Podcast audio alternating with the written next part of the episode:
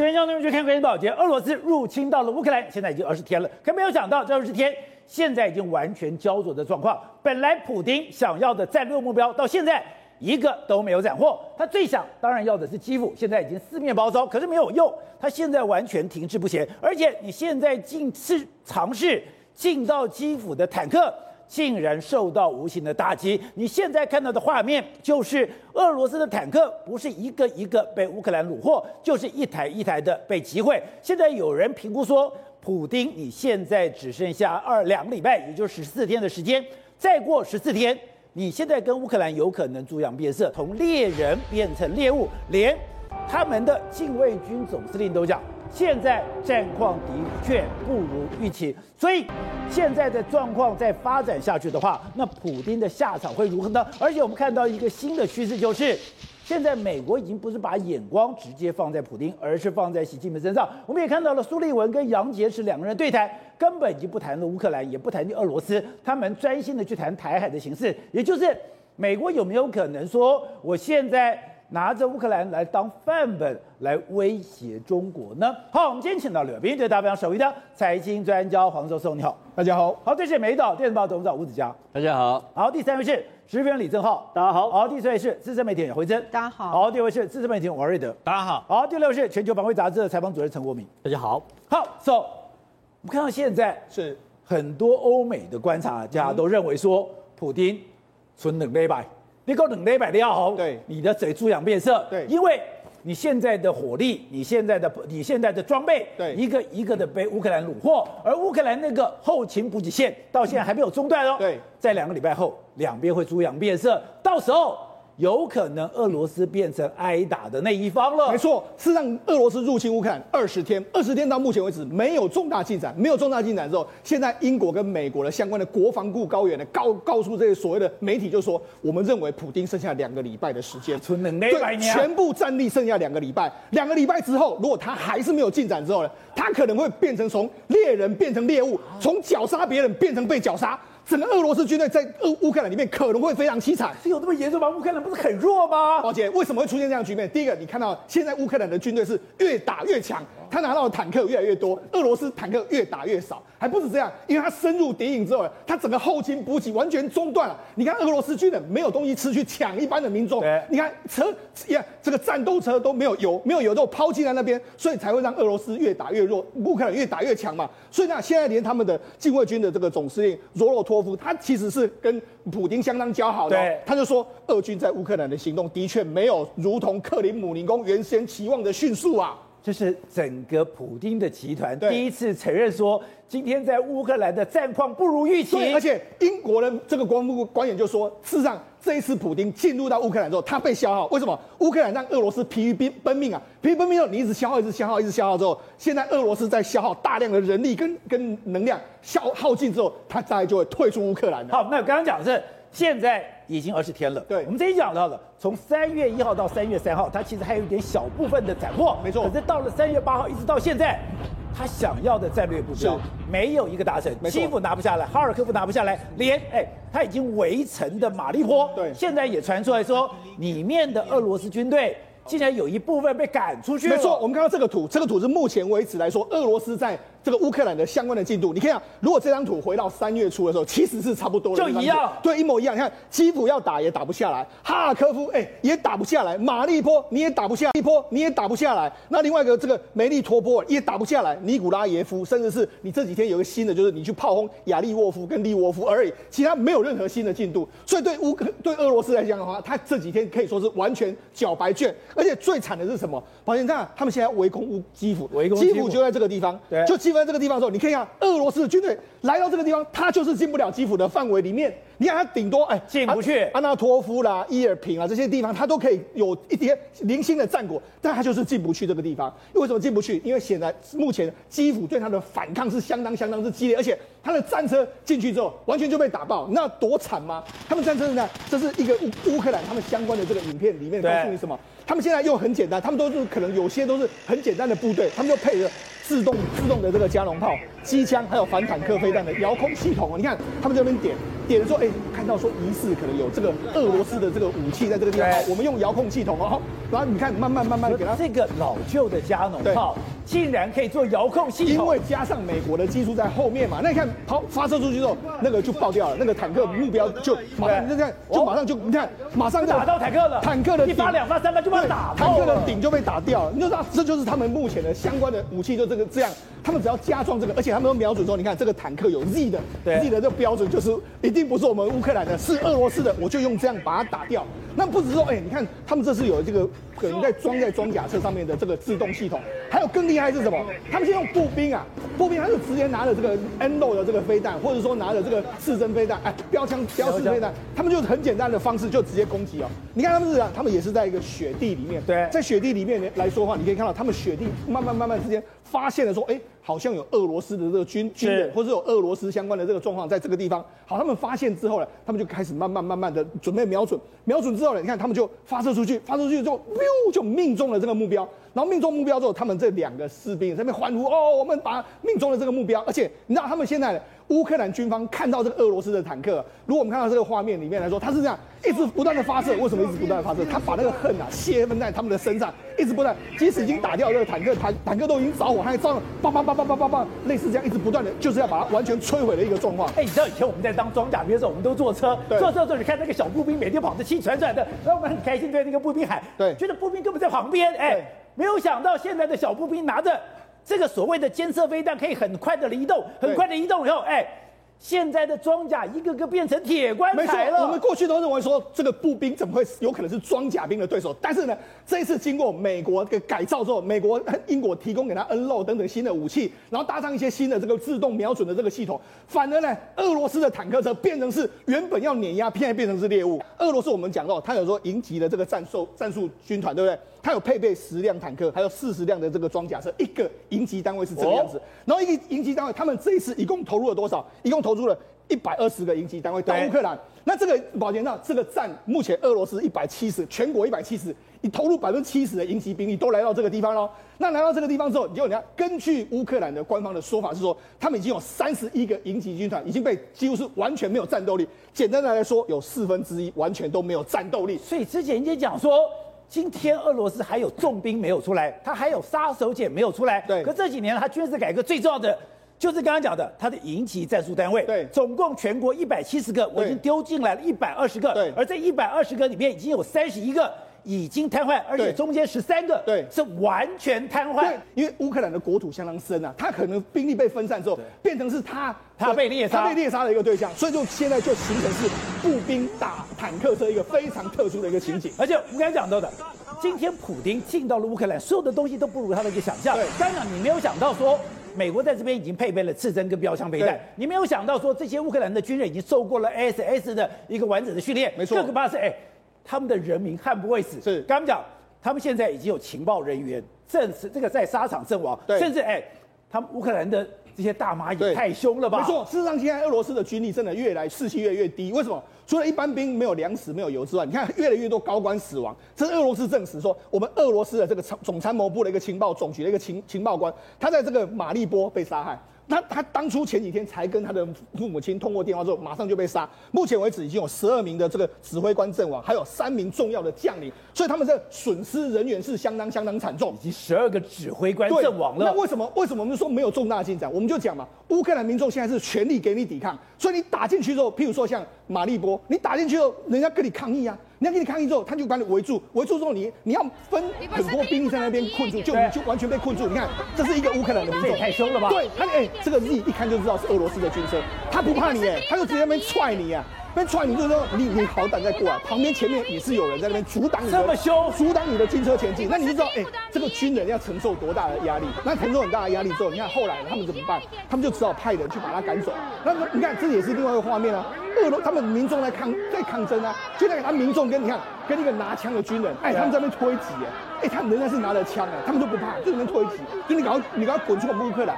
然后整个乌克兰的民众就是这样的一个，是你就算攻进去，你也不能有效占领。那你知道后来呢？军队军方只能怎么样？就开枪对空鸣枪，棒棒棒棒棒，你们给我滚吧！哎，这不是又在消耗他们的武器吗？对，他们的补给线就已经很困难了，还又又这样子，所以说现在他们整个，我觉得他们把枪口举上天空，对，他们也受不了了，已经开鸣枪示警了。就知道说他们压力到底有多大？现在俄俄罗斯只能怎么办？好，我既然地面攻攻攻不下你，我就开始狂轰滥滥炸。你看。哈尔科夫，哈尔科夫根据美国的官员表示说，哎，最近一段时间来说，俄罗斯至少已经发发射了九百枚导弹到这个地方，而且你看晚上的深夜时分哦，还是不断的有炮火，你看不断的攻击，不断的攻击，一直打，一直打，哈尔科夫，对，一直不断的被炮，已经被炮轰到完全不成人形的一个状况。它不只是不成这个这个城市你已经辨认不出来的一个情形之外，你知道他们现在还怎么？俄罗斯还用所谓 O A O F A B 五百的这个飞弹，这什么东西？这个飞弹是用来炸所谓军事设施哦。这个你是这个重型的重型的这个火炮用来炸军事设施，结果没想到哎。欸他们居然在民宅里面起出了一个这样的一个炸弹，就是说，哎、欸，我们民宅里面居然发现这个，哎、欸，这 所以在民宅有一个这个未爆弹，而这个未爆弹破坏力非常强大，我只能对军人，不能对百姓的。对，他居然有这个，那甚至呢，我们不是说他有发射白磷弹吗？就这几天的时候呢，有一个这个俄罗斯的官员就说，哎、欸，我曾经有发射所谓的真空弹，真空弹就是会把周边的这个空气吸入之后，然后高温，然后让很多人就因此受伤，甚至死亡。他说我们也用了这些东西，所以呢，事实上现在越来越多证据证明说。普丁已经打到，已经不知道该怎么打的时候，他开始有点不择手段，用这样的方式想要逼迫乌克兰上谈判桌。好，这样刚讲到是为什么这个战争开始被认为说你会猪羊变色，就是因为现在普丁面对的不是乌克兰，而是面对了全世界，而且普丁越来越愤怒，他手段越越残忍，整个世界的愤怒就会越来越强烈。现在我们要不看，你现在包括像《华尔街日报》、《Financial Times》、《金融时报》，包括了《卫报》，你看所有的报纸都在头版。公布了这一张照片，也就是你今天你说你已经什么精准打击，你今天没有误伤平民，可是这个什么，这是一个孕妇怀里面还有一个小孩，因为你的狂轰滥炸造成两个生命的丧失，所以正好这一张照片你看嘛。传遍了全世界，而这个愤怒也火烧燎原。对，而且这个火烧燎原是连俄罗斯当地的人都不能接受。我先讲这个马利波这个所谓的妇产科医院，因为这妇产医院是有小朋友，然后也有产妇。那这张照片为什么传遍全球？原因很简单，因为这个妇人呢即将要临盆，即将要临盆的时候呢，刚好俄罗斯军就去炸这个所谓的那个妇产科医院，结果呢这个。那个妈妈哦，被抬出来的时候，她的骨盆腔是碎裂的，然后是在极大大的痛苦下送到手术室。送到手术室的过程中呢，确实小孩子有生下来，可是哎，性命已经不保。后来妈妈呢发现小孩子没有生命迹象的时候，自己也失血过多离开了。所以在这样的状况之下，很多人看到这个画面是心碎的嘛？这已经违反了就所谓战争罪，你去攻击所谓老弱妇孺嘛？对，你还攻击妇幼医院？对，你这个妇幼医院，你等于是老弱妇孺你都打嘛？所以这件事情对于很多人是非常非常愤怒的。可是呢，对于普利来说，他更离谱什么？他遇到这个状况，他既然不是道歉，是做所谓大外宣，说那些产妇是什么？是临时演员呐、啊？他因为里面有个产妇呢，被人家拍到是这位，这位他扶扶着肚子，哎。走下来这位产妇哦，然后呢，普京他们的大外宣就俄罗斯的外交系统说，这个是个模特，他是特别找人家来演戏的。可是呢，这位确实他是个美妆的 blogger，可是问题是哦，他他他是他真的怀孕了，他是布洛克，他也真的怀孕啊。你不能因为我是布洛克就说我这是假的啊，就好险他母子均安，他后来有生下来。可这件事造成很多很多人的不能接受，甚至连俄罗斯现在内部的抗议已经抗议到什么程度？抗议到俄罗斯内部的类似央视的电视台都有员工出来反抗哎，我们看这个画面哦，他是俄罗斯的国营电视台，它叫 Channel One，等于是他们的央视啊，就是一号频道。怎么会容许后面有人又跑进来呢？对，但是这个 Channel One 的一号频道，竟然哎播报的时候播到一半，都竟然有个员工冲出来哦，拿着这个所谓上面纸箱子写 No War 哦，不要战争。它上面写的下面俄罗斯话更离谱，他说不要相信这里的宣传，他们在说谎。换句话说，这个 Channel One 里面的新闻都在播假新闻嘛？你在国家电视台在播报的时候，第一个说我不要战争，后面讲你现在看到的都是谎言，都是谎言。而且你知道这个节目叫做《泰》，这个节目叫《泰》，什么时候开始播？从苏联冷战时期就开始播，这节目播了五六十年、六七十年的节目，就像人家闯进去。然后这个画面在全世界好几亿人面前疯传，所以对于普京来说，你看到这个东西，那后面那个人是谁？那现在下场怎么样？他是普通的员工。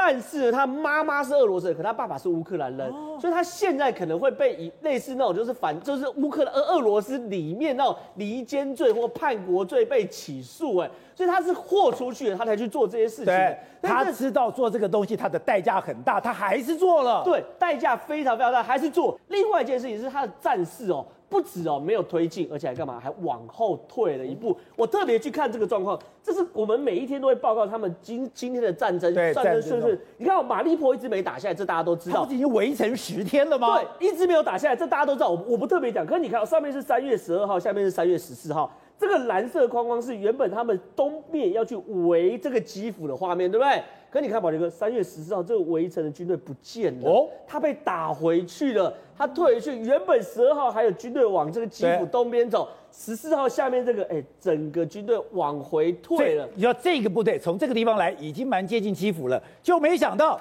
从这里被打回去了，被打回去了，所以变成说你的围城是失败的嘛，所以你不止没有进展，而且还退嘛，所以你的部队的距离是变短了，对，你的部队距离是变短，所以对于大家来说，普京是真的非常非常精神压力很大嘛，所以我们现在看到他连基辅就开始乱轰乱炸，有一个老人家在基辅的公园散步，哎，那个爆炸，这个你看他的爆炸，就是他前面五六公尺往下炸，这老人家吓死了，赶快往后走。然后呢，继续看，哎，这表示说他已经开始对贫民区去做轰炸，这个是公园嘛，对不对？甚至呢，有人哦，哎，在旁边原本在自拍，在讲现在的状况，就旁边有台类似巴士的这个车子经过，结果呢，一样哦，他的飞弹直接往这巴士下面炸。然后这个就这个这个这个绿色巴士哦造成一死六伤的悲剧，所以对于普京来说，他这种轰炸已经没有在跟你管说，我到底能不能到，我到底会不会打误误伤平民，我这边是不是住宅区，我这边还是军事区，他完全不管，他现在就是尽可能的屠杀。为什么？因为普京在跟时间赛跑啊。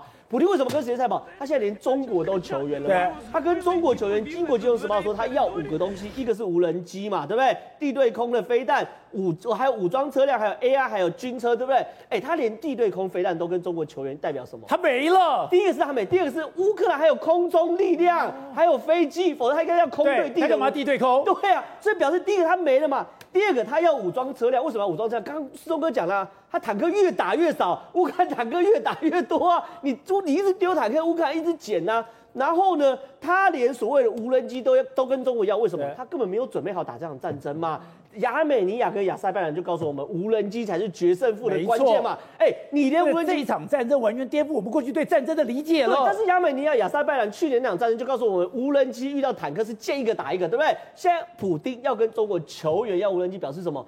根本不知道这场战争需要靠无人机，他以为坦克部队就可以嘛？所以这些东西都显示了普丁陷入一个泥淖，现在连军粮都要跟中国要，所以确实哦，前线士兵真的非常非常吃紧。好，所以瑞德，我们看到这一次的乌俄战争，让我们发现你对过去的战争理解完全不同。哎，过去觉得装甲当然碾压步兵啊，装甲是蹂躏战场啊，是装甲把战场蹂躏以后，步兵来清理的，就没有想到现在装甲碰到步兵。居然一个一个是一弹一发，一弹一个就把它干掉了。所以全世界发现反坦克武器这么好用，没有错。那么事实上呢，现在战争的装甲部队呢，尤其是坦克部队，像什么？像古代的相关的这个等于说呃骑兵部队嘛，骑兵部队冲进去，那个步兵就把你蹂躏一塌糊涂嘛。装甲也是一样啊。从大战二，尤其是二十世界大战坦克大决战嘛，坦克出来了以后，不好意思，你步兵再多都没有用嘛。然后结果这次。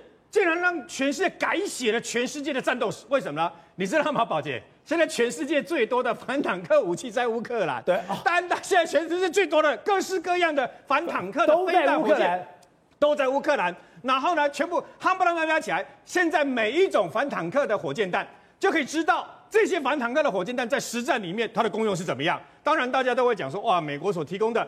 天啊，天空的这个短距离的防空防空的刺针飞弹很棒，然后呢，呃，这个反坦克的这个标枪飞弹很棒。我知道标枪飞弹很棒啊，标枪飞弹上起飞了以后，直接把你整个那个俄罗斯的你的坦克再强，但是你最薄弱的塔顶整个把你炸掉，炮塔全部炸掉，对不对？它很贵啊，它一颗要好几百万啊，它很贵啊。可是你知道吗？这次除了标枪飞弹之外，那么总共至少加起来五种以上的反坦克的。反火箭炮跟反坦克的飞弹全部源源不断的支援进去乌克兰。你可以看他们在基辅的郊区跟这个俄罗斯的大军交战的时候，每个人背后都有一个火箭筒，你就知道了嘛。你可以仔细看每个人背后这个火箭筒，M 拐两的这个火箭弹啊，也就是我们台湾之前早早期在讲的六六火箭弹的改良版嘛。那台湾六六火箭弹多达号称多达十万颗啊，你知道吗？但是那个太老旧了。那么 M 拐两的火箭弹，它现在要直接面对面。打你，打你，这个等于说俄罗斯主力坦克没办法，我不可以打旁边的履带吗？我不可以爬打你的装甲车吗？我不能打你的油罐车吗？所以 M 拐两，而且它很轻啊，一个人可以背两个。所以你要知道，当它那个火箭弹不是一切，但是它的火箭弹可以摧毁你的装甲。那除此之外，不是只有这个所谓的 M 拐两跟这个标枪飞弹而已嘛？包括那么来自于瑞典的 AT4。AT4 火火火箭弹呢也是一样，那么瑞典直接五千枚都已经运交给这个乌克兰的阿兵哥了。不要小看这个 AT4，它可以贯穿四百公里以上的建筑物，然后包括如果你用这个所谓的 HP 高穿透的这个穿甲弹，可以直接提升五百到六百。我跟你讲。标枪那个标枪飞弹也不过是七百公里呀，但是它价格很低，然后呢，它的重量很轻，你一个标枪飞弹还要二十几公斤，对不对？它不用一个人扛着，可以直接扛着就走啊。我们台湾也有购入这个所谓的 AT4 来取代比较呃杀伤力比较差，只能贯穿两百公里的这个六六火箭弹，我们也要买进来。那么除此之外呢，包括德国德国的铁拳飞弹也进来。铁拳飞弹，他们它可以号称穿透六百公里以上的这个相关的这个等于建筑物啊，所以事实上铁拳飞弹也进来了。那除此之外呢，还有英国，英国直接把三千六百一十五枚的 NLAW 的这个飞弹呢，那么也是其实就是肩射的相关反坦克飞弹也来了。它的功用一样，照样给你刺穿这个等于说你坦克，而且它可以像标枪一样，可以从上面打下来，对不对？它也可以直攻。然后呢，除此之外呢，那么这些夯不啷当加起来，你说最近不是说呃美国刺针飞弹短距离打飞机、打这个等于说直升机都很棒嘛？英国所支援的星光飞弹，号称是全世界肩射武器里面短距离防空速度最快。三点五马赫，而且出去以后，它变成三个弹头，靠近目标了以后，变成三个弹头，砰就出来以后，把这个飞机的直升机全部炸掉，也已经送到了乌克兰。有个乌克兰阿兵哥说，他就用英国所提供的星光飞弹啊，成功把这个俄罗斯的这个飞机打下来，感谢英国人。你想想看，两三千具的防空飞弹。一万七千多具的各式的坦克，那个各式的这个反坦克飞弹，然后现在加上美国承诺从仓库里面，从五角大厦的弹药库的仓库里面拿出来的，专门针对这个无人机，专门攻击这个俄罗斯无人机，使它全部盖台断讯的无线电的这段器，全部源源不断都提供给乌克兰。那你能说俄罗斯为什么不不不打？为什么那么强大的俄罗斯竟然被三流以前认为是三流的乌克兰军队打成这个样子吗？好，各位，这些大家有一个疑惑是：哎，其实照理讲，你现在俄罗斯的空军是兵强马壮，相对来讲你是碾压整个乌克兰，可是为什么制空权你永远拿不到？为什么整个空域的控制权你拿不到？后来现在慢慢才发现，原来这个肩射飞弹以为说你只是打地面部队，你最多打直升机。他现在刺针飞弹，在美国的情报支持之下，还有你那些老旧的防空武器，真的可以让俄罗斯非常忌惮。之前你看到的很多画面是真的，原来那个飞机，不管是苏凯的，不管是米格的，竟然都被地面的这个防空火炮，还有我的肩射飞弹一个个打下来，这个就让俄罗斯投鼠忌器，他不敢轻举妄动了。我们要这样来看，其实俄罗斯空军哦，呃，大家都号称哦，它有一千五百呃一一千五百。多架的飞机哦，那先进战机大概三百多架，那为什么在开战初期呢？我们没有一下子哦把这个乌克兰打下来？那呃，我们可以从几个下面的因素来分析。第一个呢，就是说俄罗斯的军区太广了，那除了乌克兰地区之外，哎，它还有远东军区哦。第一个，它要贝多利分。那第二个说，呃，这个空军的妥善率，我们要打一个问号，说，哎，你妥善率假设只有百分之五十，哎，你一千架战机，不好意思哦，你一次出动哦，大概只有五百架战机哦，这个是呃军事上常常理。那第三个说，哎，其实。空军的资源，它不是二十四小时间断的，它可能比如说，呃，今天哦，今天啊，比如说七点到八点哦支援，那七点八点以后，八点以后就没有了。所以其实为什么八点以后没有了？空军他 空军战机他回去加油挂弹嘛，那可能一次一天哈大概出勤了两趟到三趟。所以其实呃如果说所以俄罗斯的空军没有像美军一样，它可以二十四小时不间断的攻击。呃，这个要架次的问题啊。如果如果说空军打不下来，那当然是地面部队。所以我们看到说，哎，怎么地面装甲中队员这么多？那我们在分析说，哎。好像是乌克兰空军好像都已经被消灭了，但是但是呃，先前也传说啊，乌克兰的一些 S 三百哦，精锐的长城防空飞弹好像也都被消灭哦，这个都没有错哦。但是但是我们要想一个问题说，哎，其实。乌克兰呢，还有部分残存的叫野战防空武力哈，那野战防空武力呢，包含哦射程比较远、中程防空武力，还有哈，就像我们像射程比较远哦，刺针防空飞弹。那刺针防空飞弹，那它射程大概四点八到五公里哦。那为什么哈呃这个俄罗斯空军会投鼠忌器哦？因为哈，因为其实呃对空军飞行员来讲哈，只要哈你地面上还有残存的哦这个小所谓刺针飞弹的猎杀小组啊，那可能是两个一组啊，那可能一组、两组、三组，哎。